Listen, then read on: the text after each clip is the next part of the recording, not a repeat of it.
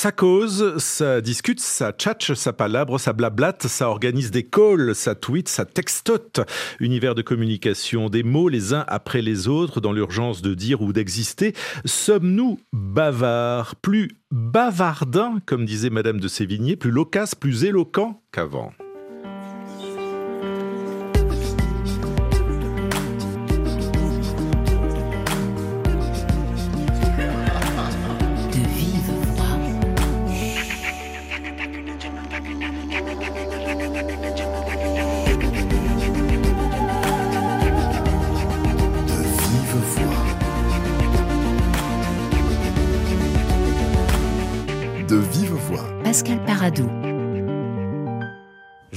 qu'on soit sincère et qu'en homme d'honneur, on ne lâche aucun mot qui ne parte du cœur. Des mots du cœur, de l'âme ou de l'esprit, citant le misanthrope de Molière et cette fameuse tirade, Gérald de Garouti publie Il faut voir comment on se parle, un manifeste pour les arts de la parole. Bonjour Gérald Garouti.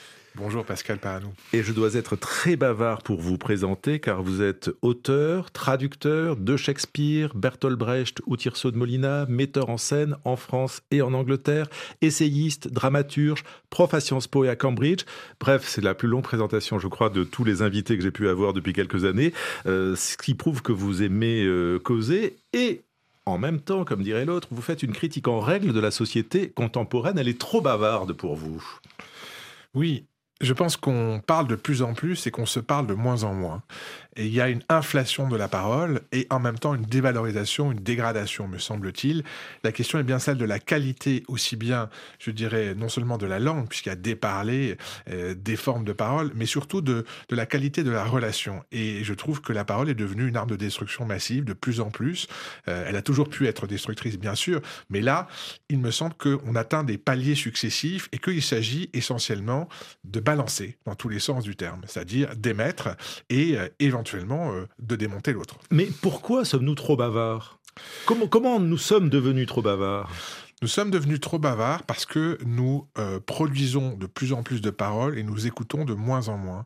Je pense qu'il y a une tendance accentuée par les réseaux sociaux, par exemple, euh, par euh, la logique des mails, par la logique des boucles, qui fait que euh, on produit, on produit et on a tendance à ne pas vraiment recevoir, à ne pas vraiment prendre le temps d'écouter.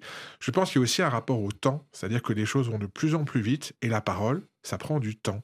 Il y a une phrase dans une pièce de Bertolt Brecht qui est on n'a pas le temps de se disputer parce que pour une bonne dispute, il faut du temps.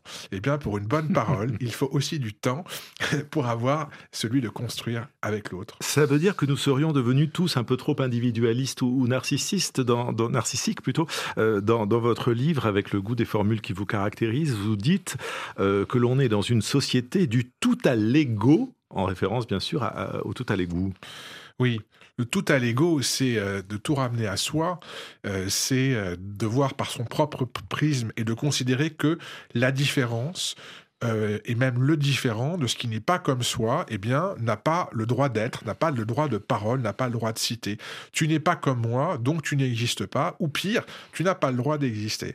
Euh, on est dans une société qui, effectivement, a tendance à renvoyer au même. Chacun va se, replier et chercher ce qui lui ressemble.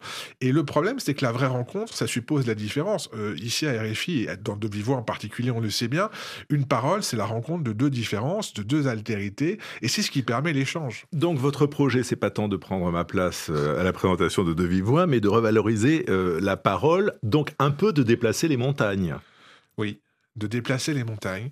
Mais euh, je pense qu'on peut faire beaucoup de choses avec la parole, de vive voix d'ailleurs, de vive présence.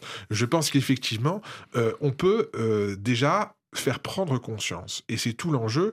Euh, on a l'impression qu'aujourd'hui, euh, euh, en effet, ça parle partout, mais ce qui m'intéresse, c'est de réfléchir ensemble et de faire prendre conscience à qu'est-ce qu'on dit pourquoi on parle, avec qui on parle? Est-ce qu'on parle vraiment à l'autre ou est-ce qu'on parle, comme on dit en anglais, euh, to talk at, parler vers et non pas parler à, to talk to, to talk at. Est-ce qu'on parle vers ou à quelqu'un? Là, on se parle, vous et moi, Pascal, vous me regardez, je vous regarde, euh, on est dans un échange, euh, vous posez des questions, je réponds à vos questions, vous répondissez sur mes réponses, donc c'est un vrai dialogue. Aujourd'hui, on a surtout des tirs croisés Les gens se, lancent des choses et on a l'impression que des choses ont été préparées sans que véritablement il y ait rencontre. Donc oui, je crois que c'est possible. Je crois même que c'est essentiel et urgent d'arriver à se parler. Mais alors, pour revaloriser la parole, il y a ce manifeste. Euh, il faut voir comme on se parle. Euh, il y a aussi ce projet dont nous allons parler tout au long de l'émission du Centre des arts de la parole. en, quelques mots comme ça, on développera tout à l'heure. Ce sera quoi ce Centre des arts de la parole? Alors, D'abord, et c'est l'enjeu du livre euh, que vous venez d'évoquer, il faut voir comment on se parle, ça part de ce constat, véritablement, que euh, non seulement la parole est centrale, mais qu'elle est centrale en termes de communauté, en termes de lien, elle est centrale pour chacun de nous et qu'elle nous définit. Ça n'est pas simplement un moyen de communication, c'est vraiment pas un outil. C'est pas simplement un outil exactement. Euh, c'est-à-dire que c'est vraiment un fondement. Et quand on prend vraiment conscience de cela, euh, et vous parlez du Centre des arts de la parole, euh, j'ai réuni au sein du Conseil de grandes voix, par exemple Kwam Tawa, par exemple Akimba, par exemple Odile Sankara, je, cite des, des amis communs, qui sont des voix extrêmement importantes pour nous et qui savent très bien que eh bien, la parole, ça nous fonde, ça nous fonde dans la tradition orale, dans la transmission, dans la construction du conte, du récit collectif.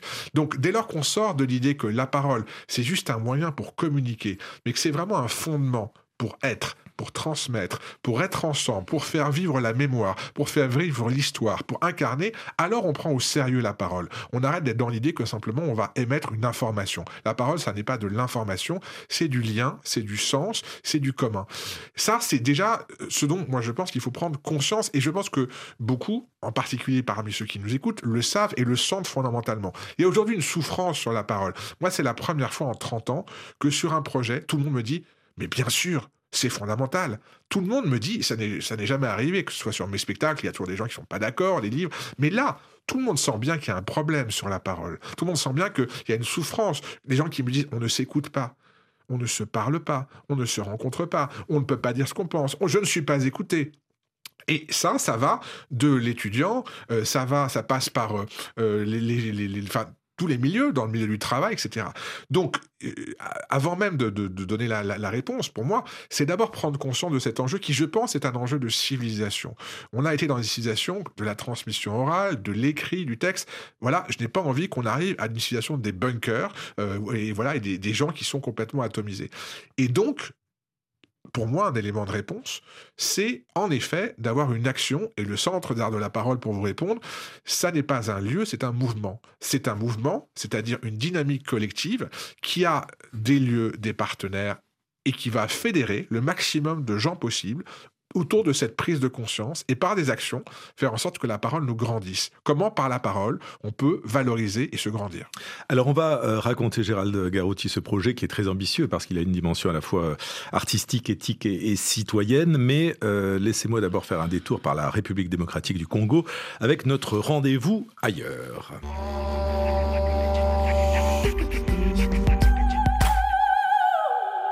Ailleurs à Kinshasa pour la fête du livre. Bonjour Marion d'Auvergne. Bonjour. Vous êtes secrétaire général de l'Institut français de RDC en charge de cet événement. C'est la neuvième édition de, cette fête du livre, donc on a un peu de recul. Euh, quelle est l'importance de ce rendez-vous? Il y aura, bah, comme toujours, des débats, des rencontres et une librairie éphémère ouverte dans les jardins de l'Institut.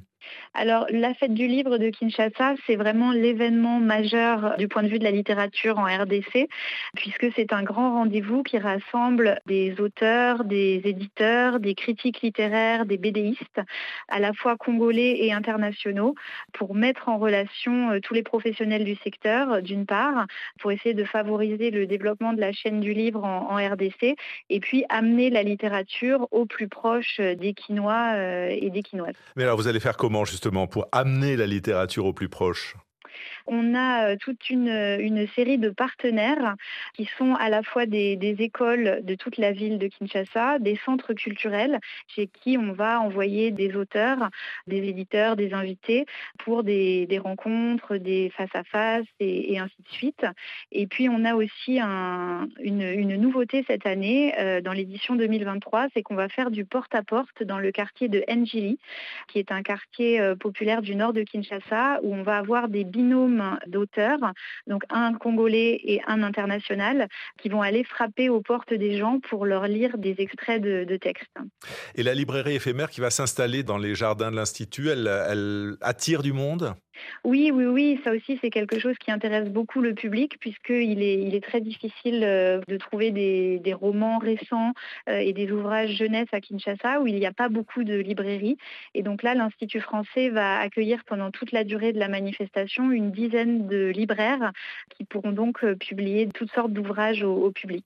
Donc une dizaine de libraires, une vingtaine d'écrivains invités, la moitié sont congolais, et puis une tête d'affiche, c'est vous qui le dites, Sylvain alors on peut se demander pourquoi lui, mais au-delà de sa personne, Qu'est-ce qui intéresse les, les Quinois? Est-ce que ce sont les classiques, les, auteurs consacrés comme Tesson, euh, un prix Nobel ou un prix Goncourt, ou la littérature francophone dans sa diversité?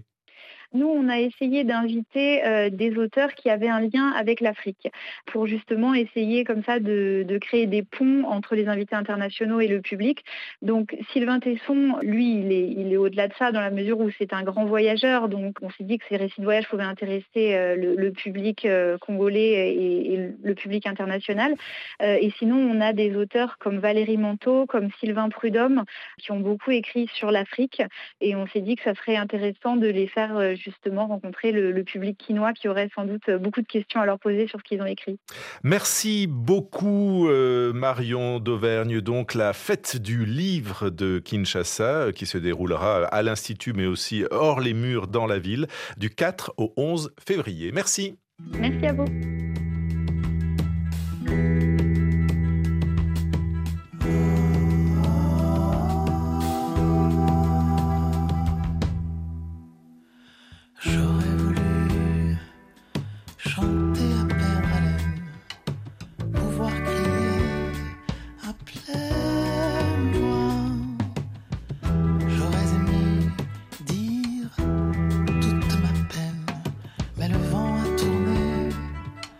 Plus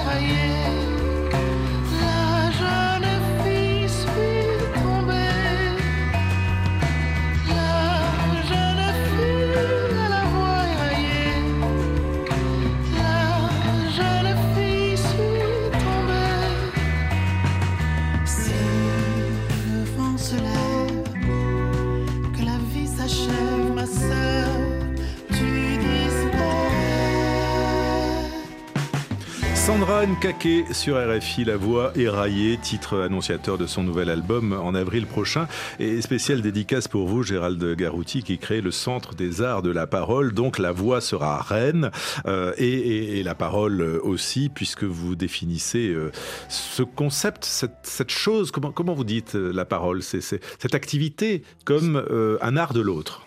Oui, cette activité, cet enjeu, en effet, euh, est en effet comme un art de l'autre. C'est-à-dire que, à mon sens, évidemment qu'on parle pour soi, pour être, euh, pour euh, se faire connaître, pour exister, mais je pense que la parole est adressée, la parole est donnée à quelqu'un ou à une communauté, et donc elle est un acte de transmission.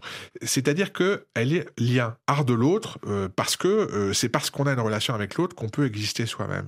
Alors l'essai que, que, vous signez, Il faut voir comme on se parle, est sous-titré euh, et présenté comme un, un, manifeste pour les arts de la parole. Alors cela représente quoi les arts de la parole? Quelle discipline vous mettez derrière ce concept au pluriel? Alors, c'est en effet un enjeu important parce que je considère que la parole n'est pas simplement un art. Quand on pense de l'art, l'art de la parole, quand on parle de l'art de la parole, on pense bien sûr à l'éloquence. le fait de bien parler, l'art oratoire. Mais à mon avis, un problème aujourd'hui, c'est qu'on considère que euh, l'éloquence se réduit à la performance et la performance à l'impact. Donc on réduit la, parole à l'impact. Euh, c'était une conception balistique de la parole. Hein. C'est comment euh, je vais lancer mon trait et, voilà, et ça va toucher son but. Bon. Bah, je considère, moi, que la parole, puisqu'elle est un fait humain total, elle concerne toute la personne humaine dans toutes ses dimensions, elle est à aborder par plusieurs, je dirais que vous parliez de montagne, hein, par plusieurs facettes, plusieurs côtés, euh, et que pour moi, il y en a sept. Il y a sept arts de la parole. Pourquoi? Ben, D'abord, une parole qui est une parole de création. Euh, c'est-à-dire, en effet, la parole qu'on va d'abord formuler, concevoir, c'est la poésie, c'est l'invention de la langue. Une parole qui se déplace une parole qu'on va adresser, ça c'est le théâtre, qui va s'incarner, euh, qui va vraiment euh, eh ben, euh, devenir cher, et puis une parole qui va se raconter, qui est un récit qui se trans. Donc ça, c'est les trois arts pour moi de la création, théâtre, poésie, récit. Art classique On les connaît, on les imaginait bien dans ces arts de la parole. On les imaginait bien, totalement, mais ce qui m'intéresse, c'est que ce sont des arts en performance. Le récit en performance, le récit comme le conte, c'est-à-dire dans l'oralité, euh, c'est-à-dire euh, la poésie qui va être dite, qui va être proclamée. Parce qu'on a le texte, et le texte, quand il s'incarne, quand il devient vivant, eh bien, il passe par la voix, justement, la vibration, il devient un acte. Voilà. Donc, c'est en effet ces arts qu'on pourrait dire canoniques, mais qui deviennent des performances. Il y a un deuxième champ d'action pour moi de la parole qui est important et qu'on a tendance à euh, sous-estimer, euh, c'est des arts de la transmission. Et transmission, alors il y a bien sûr l'éloquence, le fait de bien parler pour convaincre, mais, et ça je le rajoute, il y a ce que j'appelle la conférence. Qu'est-ce que c'est que la conférence? Bah, La conférence, c'est le fait de transmettre une parole, pas forcément juste pour convaincre, pour séduire, mais pour donner, transmettre, enseigner. Voilà. Euh, ça veut dire la leçon, la causerie. Ce qui n'est pas exactement pareil que l'éloquence, c'est pas le même but pour moi. Et enfin, troisième, donc création, transmission, et troisième type d'art de la parole, ce que j'appelle des arts de l'interaction. C'est-à-dire, et vous voyez que je les mets sur le même plan que la création et que la transmission, le fait d'être dans un rapport avec l'autre d'échange, ça c'est le dialogue, la parole échangée, et puis la parole confrontée, c'est le débat. Et pour moi, le fait de mettre ces deux activités comme des arts de la parole au même titre que les autres, c'est justement pointer à des problèmes actuels. Ça veut dire qu'on confond le débat avec le dialogue et on le confond avec la destruction de l'autre. Donc pour moi, il y a sept arts de la parole, le théâtre, le récit, la poésie, l'éloquence, la conférence, le dialogue et le débat. Mais c'est quand même gonflé que de mettre le théâtre ou la poésie à côté du débat quand on pense débat euh, de ce que l'on voit à la télévision. Mais voilà, mais vous mettez le doigt là, Pascal, pour moi, sur un des enjeux, c'est que si le débat peut devenir ou redevenir un art, ce qu'il a été, alors on va peut-être tous s'en sortir par le haut. Parce que là, c'est la foire d'empoigne. Là, c'est du pilonnage mutuel. Il n'y a pas de débat. C'est de la destruction mutuelle, véritablement. Le débat, il a existé des formes de débat euh, ritualisées D'accord? Alors, vous parlez du théâtre. Quand vous prenez, par exemple, dans Antigone, le, débat, la discussion entre Antigone et Créon, d'accord? Ils ont deux positions complètement opposées. Est-ce que je dois enterrer mon frère qui pourrit à l'extérieur ou est-ce que je dois laisser pourrir le traître? Voilà, vous avez deux positions en débat, d'accord? Eh bien, c'est ritualisé. Voilà, moi ce que je dis, c'est que il faut retrouver ce sens de la ritualisation de la parole. Donc vous revalorisez euh, le débat. En revanche, vous faites un sort, euh, Gérald Garouti, euh, à l'éloquence, parce que vous appelez ce que vous appelez les, trois P, prise de parole publique. Et c'est vrai que les concours et les cours d'éloquence ont fleuri ces dernières années, jusqu'à intégrer même le programme du bac avec le grand oral. Et l'avocat Bertrand Perrier, c'en est fait le grand spécialiste. J'attends votre réaction, mais on l'écoute d'abord. En général, je commence par la question du langage du corps. On sait très bien qu'un orateur, avant d'être entendu, il est vu et que la question du regard, la question de la posture, la question du geste, tout ça a aussi son importance. Et puis ensuite, il y a les règles de structure du discours, il y a des façons de commencer, il y a des façons de terminer, il y a une structure, tout ça, ça doit s'apprendre. Et puis après, il y a des mises en situation, comment est-ce qu'on conduit un débat, comment est-ce qu'on conduit une réunion, comment est-ce qu'on s'adapte à son auditoire pour parler? Donc c'est toutes ces mises en situation-là qu'on fait dans un cours d'art oratoire. Parler, c'est évidemment d'abord avoir quelque chose à dire, et donc c'est d'abord avoir défini son message. Et on le sait bien dans la communication contemporaine, où toute affaire de brièveté, notamment dans les médias, où on sait qu'on a 30 secondes, 40, donc on sait très bien qu'on a deux ou trois messages à faire passer, et c'est d'abord cela que l'on doit déterminer en amont avant d'ouvrir la bouche. Gérard Garouti, vous avez le droit d'ouvrir la bouche. Est-ce que c'est ce que vous détestez le plus, ce que vient d'expliquer euh, Perrier? Non, je suis absolument d'accord avec, ce qu'il vient de dire, euh, sauf que pour moi, je commencerai par la fin. Parler, c'est d'abord savoir ce qu'on veut dire, c'est d'abord savoir pourquoi on parle. Je suis absolument d'accord sur le fait que euh, un message est d'abord vu avec des postures techniquement, euh, je suis en phase avec euh, ce qu'il dit. Mais pour moi, la vraie question, c'est celle du sens. C'est pourquoi? Pourquoi on parle? Qu'est-ce qu'on veut dire? À qui on parle? Vous dites qu'il faut revenir à la complexité et renouer avec la sagesse de l'incertitude. Oui. Dans la parole. La sagesse de l'incertitude, euh, en effet, le sens de la nuance, le courage de la nuance, d'ailleurs un livre est, sorti avec ce titre à juste titre, et ce que le Milan Kundera appelle l'esprit de complexité. L'esprit de complexité, on est dans une époque manichéenne, il y a vraiment euh, une opposition euh, assez systématique, le bien, le mal. Je pense que parler, c'est justement entrer dans la complexité, dans l'incertitude, comme vous venez de le dire, et ne pas confondre les fins et les moyens. Il y a des moyens, qui sont nécessaires et techniques, mais pourquoi on parle? Alors Gérald Garouti, avec euh, ce, manifeste, il faut voir comme on se parle, et ce projet du, Centre des Arts de la Parole, euh, vous vous inscrivez, et je ne fais que vous citer, dans une démarche euh, qui est plus humaniste que, pratique même. Vous dites d'ailleurs que ce ne sera pas un lieu, ce centre, mais un, mouvement. cela dépasse votre expérience de metteur en scène, ou de traducteur, ou d'auteur, ou de prof. Comment cette conscience a été forgée chez vous? Alors, ça dépasse tout ce que je suis nécessairement, parce que pour moi, c'est encore une fois l'essence de tout ce qui nous fait comme être humain. Et vous parlez de projet humaniste, et je pense que c'est l'ensemble de nos dimensions. À titre personnel, dans cette aventure, moi, je concentre 30 ans de vie. Sur tous les plans, création, réflexion, transmission, et c'est une, forme de synthèse, pour dire alchimique, de l'ensemble de toutes ces dimensions. Évidemment, je, comment cette conscience m'est venue Par le constat de la dégradation de la parole, par euh, très concrètement, j'étais à Londres en train de mettre en scène euh, un tartuche bilingue en anglais et en français au Théâtre Royal en plein Brexit. Donc on a appuyé véritablement, et c'était délibéré de ma part, là où ça fait mal. Ça veut dire qu'est-ce que c'est que l'identité par la langue? Qu'est-ce que ça veut dire euh, être avec dans la langue ou être contre? Et il se trouve qu'au même moment, Donald Trump est venu à Londres, il y avait des manifestations devant le théâtre, et il balançait n'importe quoi dans ses tweets, enfin, etc. Donc, euh, à ce moment-là, c'était il y a cinq ans, il y a une prise de conscience particulière que non seulement la langue, la parole, euh, le droit de raconter n'importe quoi était en train de devenir un vrai enjeu. Ajoutez à ça le confinement, le Covid, le repli sur soi et le besoin en même temps de lien et de parole, ce qui a été comme un catalyseur. Et c'est de là qu'est née cette idée du centre des arts de la parole qui cristallise des dynamiques plus anciennes. Évidemment que je ne peux pas tout faire tout seul, loin de là. Et c'est pour ça que je parle de mouvement et de fédération. J'ai une équipe euh, à mes côtés, euh, déjà de cinq personnes opérationnelles. On était en réunion ce matin, on travaille, on construit.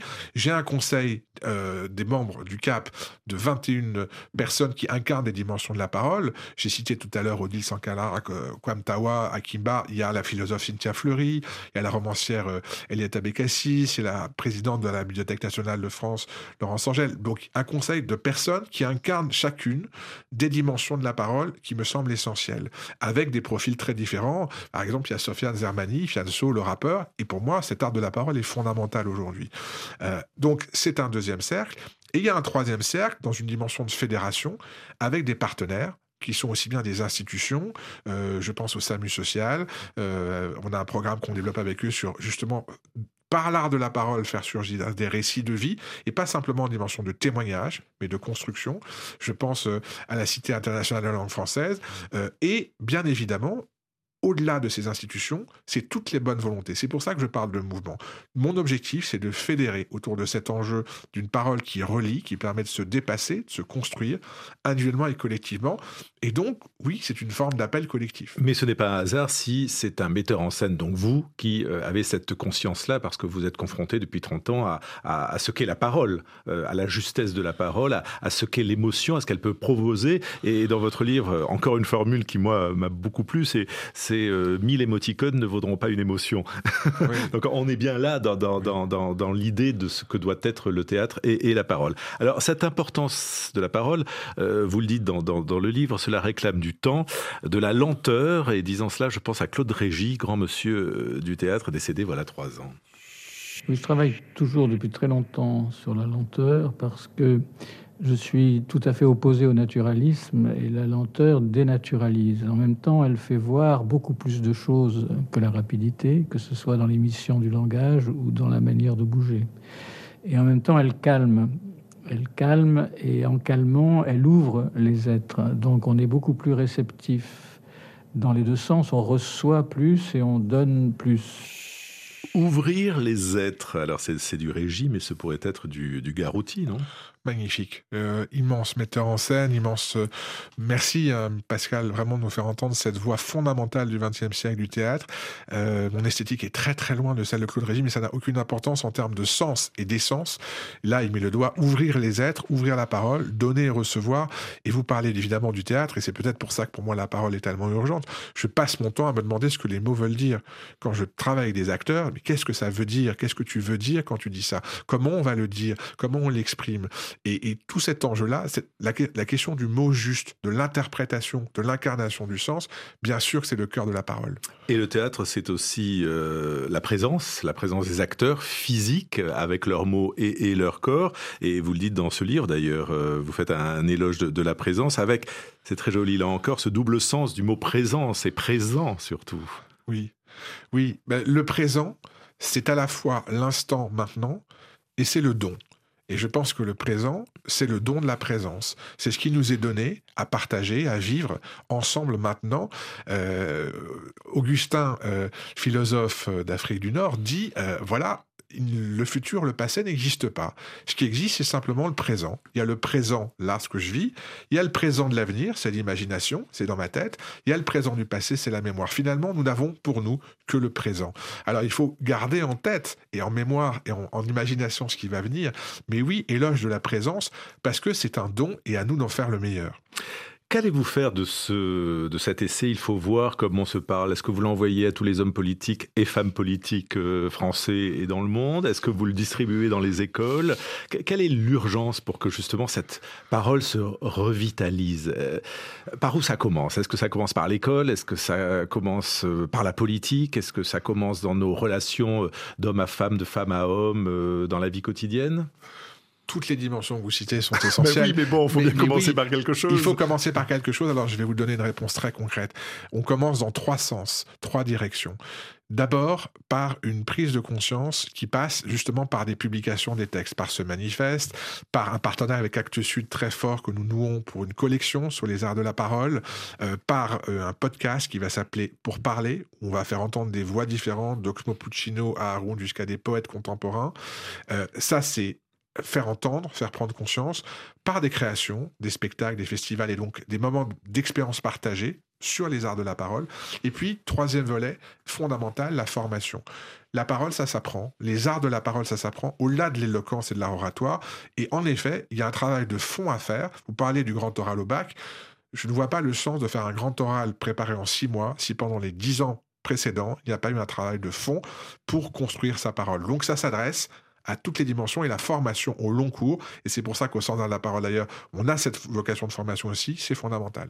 À lire de toute urgence, donc, ce manifeste pour les arts de la parole. Il faut voir comme on se parle, qu'on soit euh, étudiant, journaliste ou politique. J'insiste un tout petit peu. Euh, merci Gérald Garotti. Euh, ce manifeste est donc édité chez Actes Sud et le Centre des, des arts de la parole devrait ouvrir ses portes au printemps à Aubervilliers. Pascal Paradou, Yasmine Boulan, Guillaume Ploquin, à demain.